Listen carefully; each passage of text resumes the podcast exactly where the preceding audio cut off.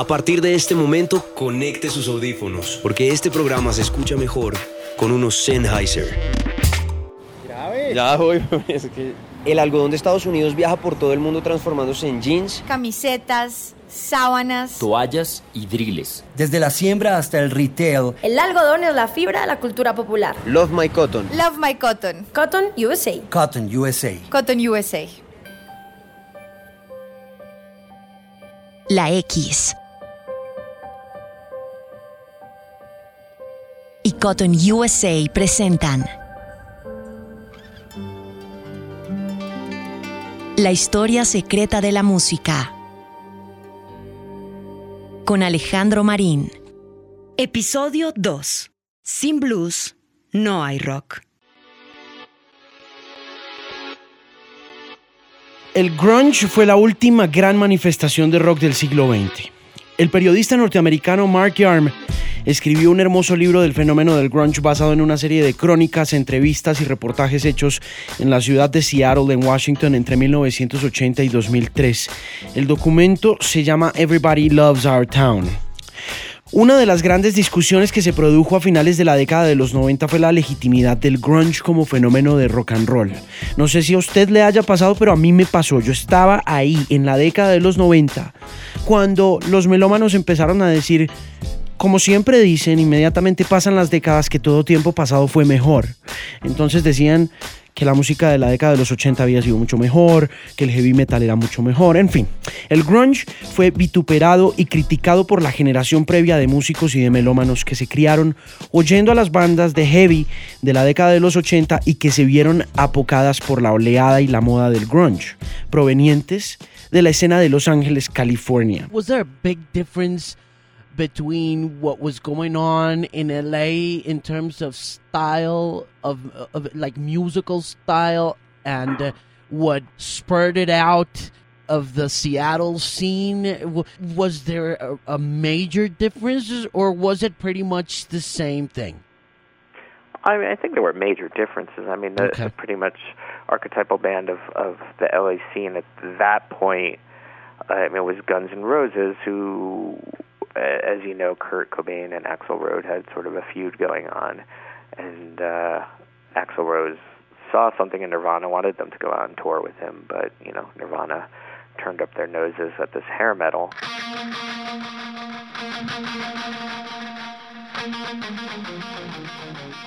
Dice Mark Yarm que las grandes diferencias entre las dos escenas radican en sus dos grandes representantes, Nirvana por un lado y Guns N' Roses por el otro. Axel y Cobain, los dos líderes de ambos arquetipos, tenían un pleito muy serio y muy grande, y Axel se quería ir de gira con Nirvana, pero Nirvana odiaba ese tipo de rock. Sin embargo, son muchas más las similitudes entre el glam y el grunge, en particular porque la primera gran banda emblemática del fenómeno del grunge era un grupo liderado por un carismático muchacho que se llamaba Andrew Wood y que se parecía a los artistas de glam mucho más que a los sucesores del grunge.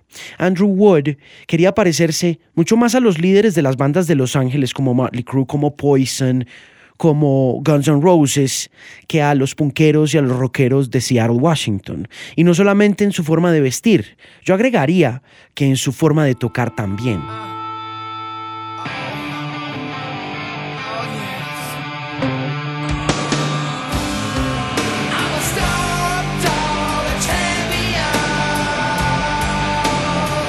La sensibilidad entonces era una sensibilidad compartida.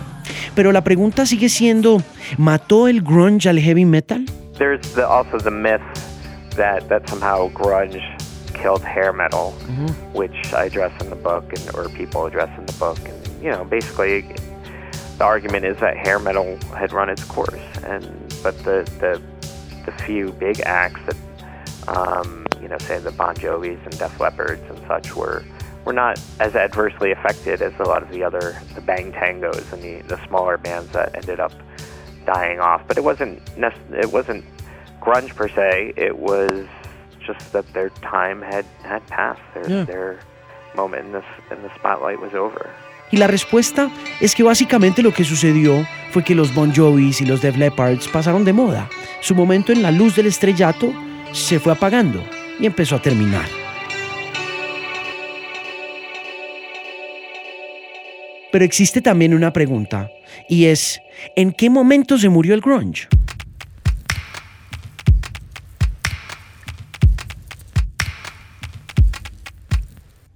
Mucha gente dice que el grunge terminó a finales de la década de los 90 con la aparición de bandas como Marilyn Manson, como Limp Bizkit y de boy bands, por supuesto, como NSYNC y como los Backstreet Boys. Pero yo creo que la muerte del grunge sucedió el 18 de noviembre de 1993 en los estudios de televisión de Sony Music en Nueva York.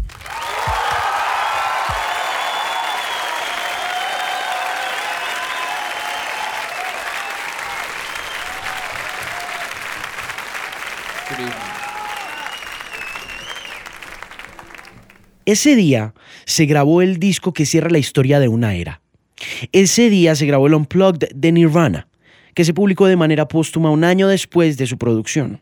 El director de esa sesión, Robert Small, recuerda a Kurt Cobain en una llamada telefónica que le hice hace un tiempo. What do you remember about that day in New York recording Nirvana?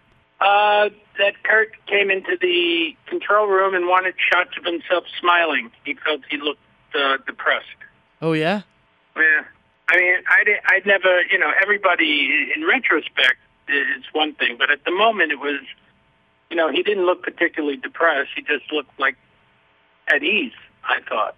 And that's what I said. But um, I guess he was looking to find a, a happier version of himself. I do know that it was special. It was a particularly beautiful stage, and um, everybody was thoroughly into every song, and, you, heard the lyrics in a way that you had never heard them before. Small me contó que Kurt Cobain entró a la sala de control esa tarde a pedirle a él y a los camarógrafos que lo filmaran sonriendo porque no quería que dijeran después que estaba deprimido. Y dice también que él no se veía deprimido, sino que se veía relajado y que simplemente quería que la producción mostrara en televisión una versión mucho más feliz de sí mismo. Y recuerda también que la belleza de la tarima como estaba montada con flores y con velas, estaba muy conectada esa noche a una forma muy particular de cantar y de interpretar esas canciones. Pero ¿puede uno destruir el mito de que el grunge es por naturaleza depresivo y triste? I believe it was right after Cobain's death and you also try to destroy that myth by saying it, that that grunge was actually pretty much, you know, fun rock and roll kind of music, right? I mean, there, there is some truth to that myth. Clearly, I mean, there was a there was the the heroin problem in that community, mm-hmm. but it should be said that only some people indulged in that. They they happen to be the most notable people. some of the you know the frontmen of bands like Kurt Cobain and Mark Lanigan of the Screaming Trees and Mark Arm of Mudhoney. Um, Lane Staley. Lane Staley of Alice in Chains, of course. Um, so they were very visible, um, but there was a whole other part of the scene that didn't, you know, was more beer drinking, good time uh, sort of guys, and and weren't prone to that darkness. Right. So it gets distorted through that lens of of a few very prominent people who indulged in in heroin and and, and such, and uh, I think that casts a pall. And I mean, also lyrically, I mean, some of the bands were rather dark, but they also, if you looked at the, you know, it smells like Teen Spirit is a very funny, um, you know, very funny song. I point out, you know, rhyming albino and mulatto and mosquito, libido is not your typical uh, pop refrain. So uh, there, there was always humor at play, but a lot of times it got overshadowed by these darker elements. Mark Yarm, el autor de Everybody Loves Our Town, que también habló con nosotros, dice que para destruir ese mito es muy importante desconectar al grunge de las personalidades más grandes del grunge, porque además de ser las más grandes y las más notorias por la música que hicieron, también fueron muy notorias por su relación con la adicción a la heroína como el mismo Cobain, como Andrew Wood. Y Yarm asegura que el espíritu rock and rollero del grunge se distorsionó a través de la lente con que el público masivo veía a esas personas y con la manera como los medios de comunicación proyectaron a estos hombres de música como heroinómanos y depresivos junkies. Sin embargo,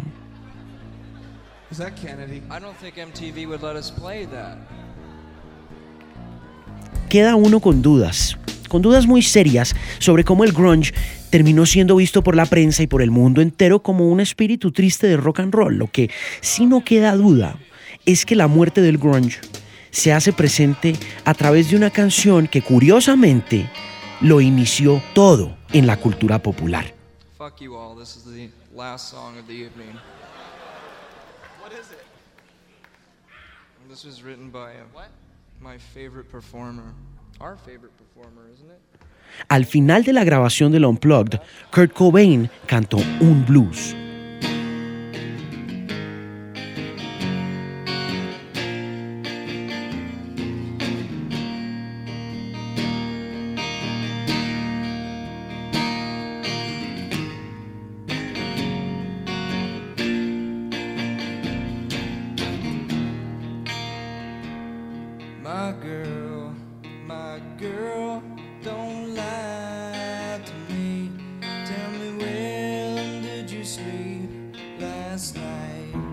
Cobain cerró la sesión del Unplugged con una canción de bluegrass que se había convertido a mediados de la década de los 40 en una importante canción de blues a manos de un forajido esclavo que había nacido en Luisiana en 1888 que se llamaba Huddy Ledbetter y que en prisión fue bautizado con el nombre de Led Belly.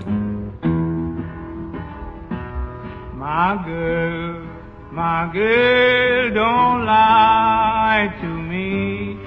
Tell me where did you sleep last night? Come on, tell me, baby. Led Belly fue uno de los precursores del blues. Junto a Robert Johnson, fue también uno de los primeros afroamericanos producto de la emancipación de la esclavitud. Durante la esclavitud, los afroamericanos eran muy explotados, pero todos tenían trabajo, techo, hijos y familia. Estaban muy mal pagados, pero disponían plenamente de sus responsabilidades adultas. Tras la emancipación de los esclavos, cientos de miles de varones negros son literalmente arrojados a las calles y a los caminos, a los ríos y a las carreteras. ¿Había habido dinero para pagarles? Pues es un decir, como esclavos, pero ahora no había dinero para pagarles como asalariados. Y así, los negros varones se vieron condenados a una adolescencia perpetua, sin trabajo, sin techo, sin hijos, sin familia. De manera que fueron las mujeres negras quienes por muy pocos centavos, las que tuvieron que aceptar la responsabilidad. La práctica totalidad de las mujeres negras se pusieron a trabajar desde pequeñas. Y así surgió una institución demográfica privativa de la población negra estadounidense conocida como la familia matrifocal. En esa familia matrifocal, en la cual una sola madre trabajadora mantenía una enorme prole a vida con diversas parejas masculinas fugaces y pasajeras, nació Led Belly. Led Belly fue hijo de la emancipación. Y antes de Cobain, fue famoso por otra gran canción llamada Lucky Lucky, Black Betty. Look, look yonder. Look, look yonder. Look, look yonder. Where the sun done gone. Oh, Black Betty. Bam, lamb, oh, Black Betty. Bam, lamb, Black Betty had a baby. Bam, lamb, Black Betty had a baby. Bam, damn thing gone crazy. Bam, damn thing gone crazy. Bam, lamb, oh, Black Betty. Bam, lamb, oh, Black Betty. Bam, lamb, oh, big Black Betty. que probablemente cuando usted oye la versión original no va a recordar. Pero esta canción se la atribuyen a Led Belly, de hecho él se la atribuía, él decía que esa canción era de él, aunque hay registros de que esta canción se grabó varias veces antes de que Led Belly apareciera en Luisiana cantando. Pero en general, en términos generales, independientemente de eso, la versión que probablemente usted conozca, como suele suceder mucho con los estándares o con los clásicos de blues, no es la versión de Led Belly, sino una canción a manos de una banda de Nueva York que la grabó en 1977. Esa banda se llamaba Ram Jam.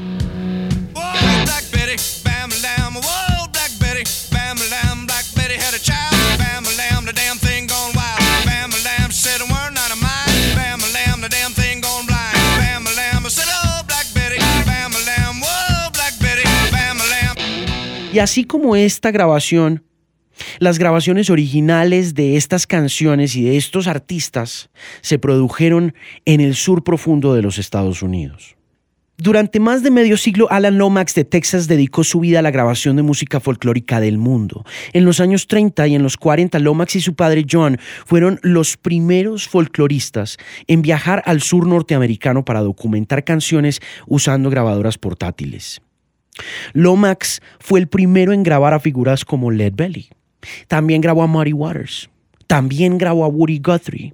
Y las grabaciones de Lomax y de su papá John, de esos artistas, por ejemplo, como Woody Guthrie, permitieron al mundo, mucho más adelante, conocer los misterios de la música popular norteamericana.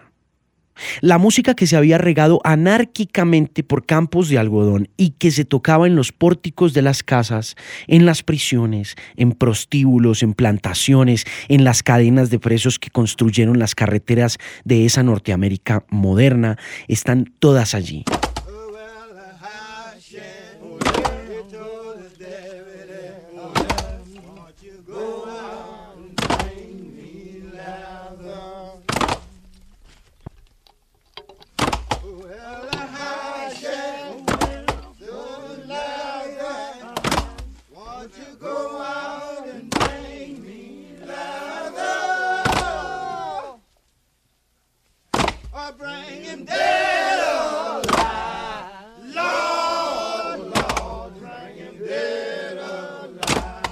Y sin las grabaciones de Lomax de canciones como Rolling Stone de Muddy Waters, es muy probable que los Stones no hubieran existido.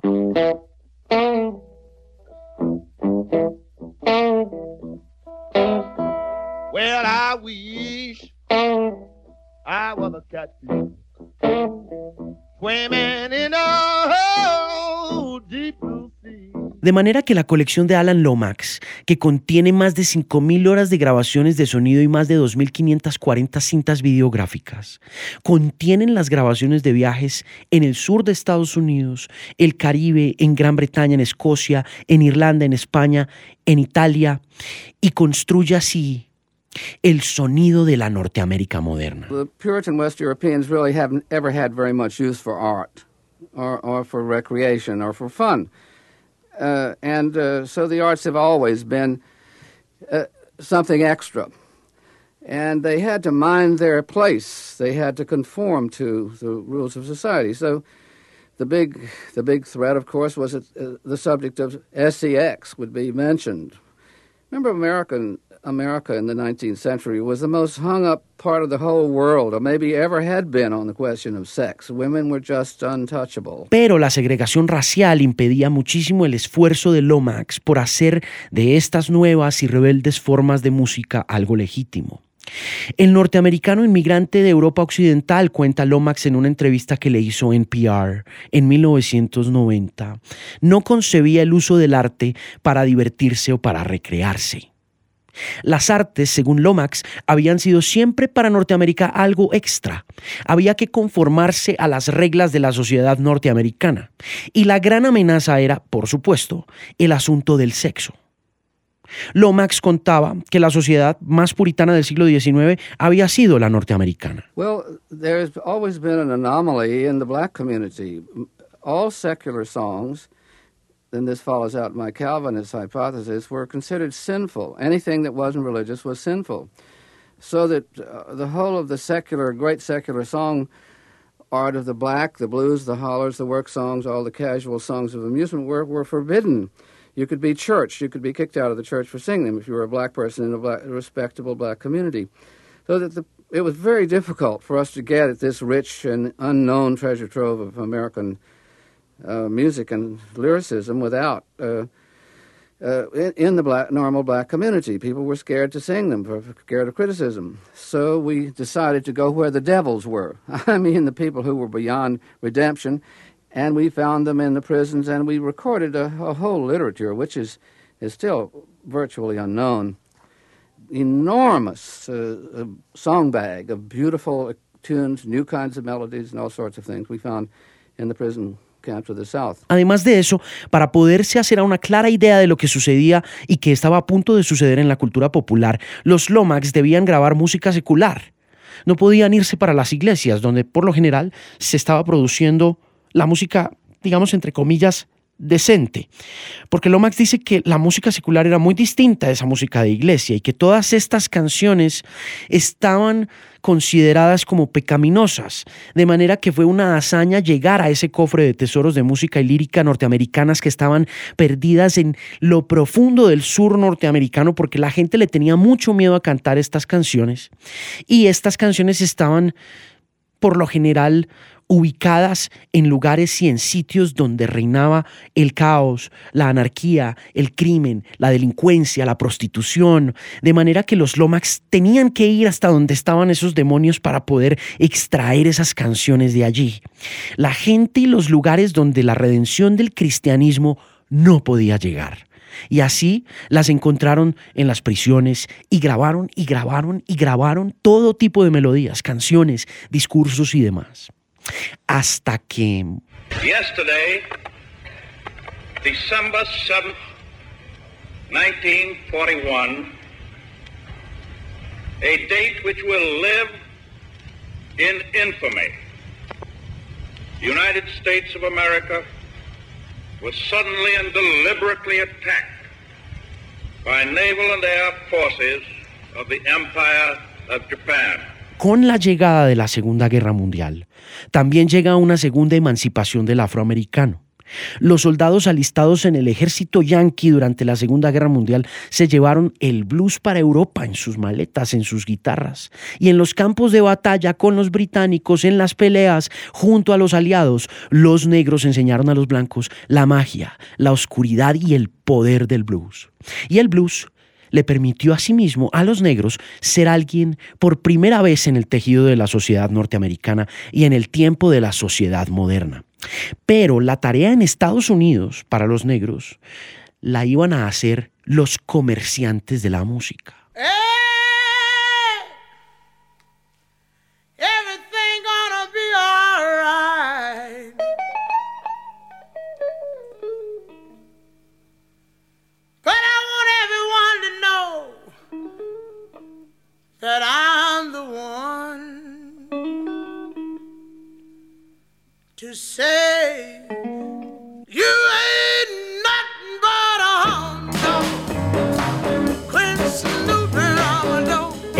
1953, por ejemplo, la cantante Big Mama Thornton grabó esta canción. Esta era una mujer de Alabama con una voz impresionante. Y esta canción fue escrita por dos norteamericanos de ascendencia judía que se llamaban Jerry Lieber y Mike Stoller. Este fue el primer y único gran éxito de Mama Thornton, porque la segregación racial impedía que esta canción sonara en radios que no fueran negras. De manera que esa interpretación de esta canción, que es una verdadera representación de lo que estaba sucediendo en el sur de Estados Unidos en materia de blues, no llegó muy lejos. Big Mama fue número uno solamente en el listado donde podía, es decir, en el listado de Rhythm and Blues, o sea, de música negra en 1953. Pero hasta ahí llegaría el éxito de esta canción llamada Hound Dog. A menos que la grabara un blanco. You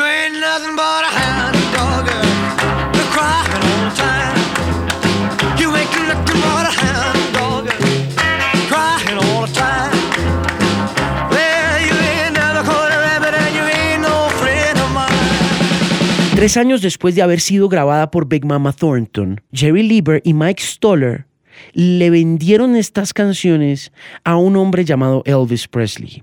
Presley se apropió de Hound Dog y esta canción se convirtió en la más vendida en la historia de su carrera. 10 millones de copias ha vendido Hound Dog en la voz de Elvis Presley. Y al tener acceso a prácticamente todas las radios por ser blanco, Hound Dog de Presley fue número uno en todos los formatos de la radio. Fue número uno en pop, fue número uno en country, fue número uno en rhythm and blues. Y su hegemonía sobre esos listados, su imagen prístina como el color de su piel y su llegada al cine más adelante le merecieron el apodo de El Rey. Aunque yo tengo mis dudas. Pero volvamos a la década de los 80 y a la influencia de Elvis en la cultura del heavy y en la cultura del rock and roll norteamericanos.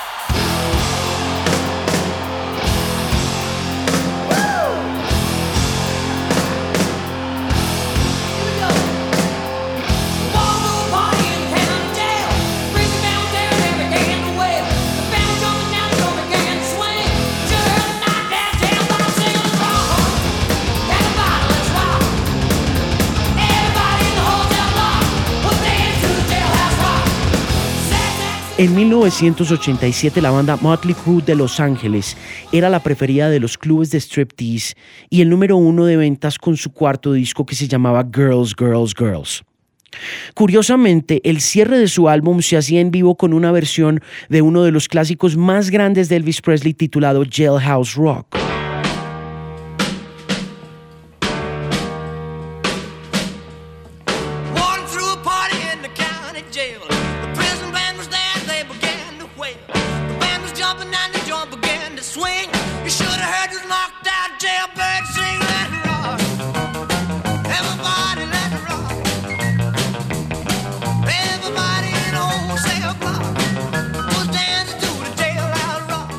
Jailhouse Rock, curiosamente, es de Jerry Lieber y de Mike Stoller, los mismos que escribieron Hound Dog para Big Mama Thornton y que luego se la quitaron y se la entregaron a Elvis. Volviendo a Motley Crue, la gira de Girls, Girls, Girls tenía como telonera a una banda que acababa de lanzar un disco que se quedaría por siempre ahí en la conciencia colectiva de los rockeros del mundo, un álbum llamado Appetite for Destruction. La banda que abría los shows de Motley Crue en 1987 y que se fogueaba por primera vez en una gira nacional con una gran banda era Guns N' Roses.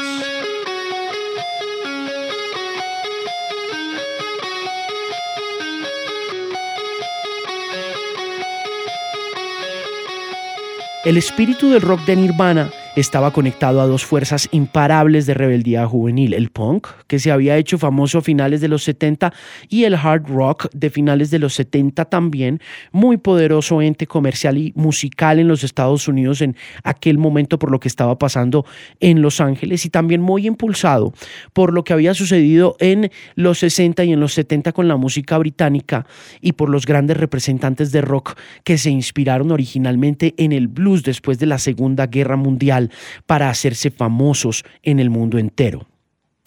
Pero como todos los grandes fenómenos, incluyendo el fenómeno del heavy metal o del hard rock, que fue el que fue reemplazado por el grunge, al grunge le pasó también lo mismo. Le pasó lo que le sucede a todo fenómeno, y es que se convierte en una moda. En ese momento, en 1991, el número uno era Michael Jackson con su disco Dangerous.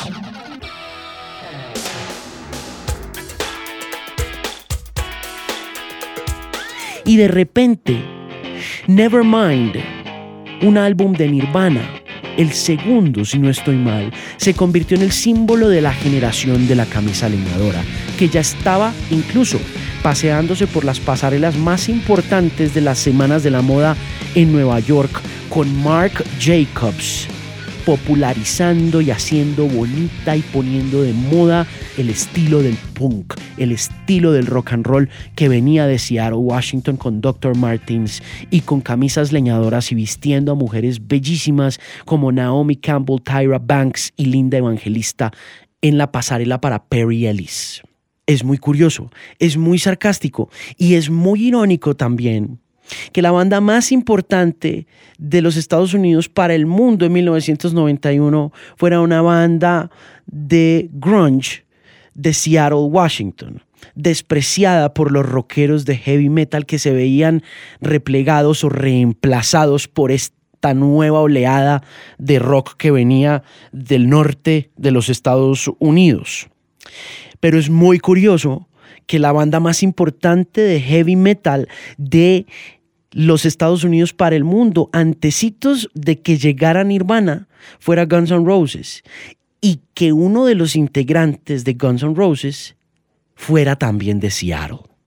Finalmente, conocemos la historia, pero hay una cosa que no tenemos en cuenta, Y es que Nirvana se había convertido, como lo mencionamos hace un instante, en un espectáculo de rock supremamente vendedor. Entonces, ya en abril de 1994, la cantidad de fechas que Kurt Cobain y que Nirvana tenían que hacer día tras día era enorme. Estaban facturando muchísimo dinero y no había cómo parar ese tren de dinero. Ellos tenían que seguir facturando. Y con esas giras llegó un indiscutible y evidente desgaste de un músico y de un alma muy libre, porque Kurt Cobain lo era. Yo pensaría que fue la última alma libre que le quedaba al rock and roll. Y entre octubre de 1993 y marzo de 1994, revisando muy por encimita los números, uno puede ver que Kurt Cobain hizo visitas a más de 50 ciudades en promoción del álbum In Utero y que incesantemente tocó todas las noches durante 36 fechas, en muchas ocasiones eh, viajando de continente a continente sin parar, solamente día de por medio, de manera que el grunge no solamente se volvió pop, sino que a través de los conciertos fueron matando lentamente a Kurt Cobain o simplemente a través de la explotación industrial de su música, podría decir uno que lo fueron matando. De la misma manera que el EDM se ha convertido en el pop del mundo actual. Así pasó en 1994.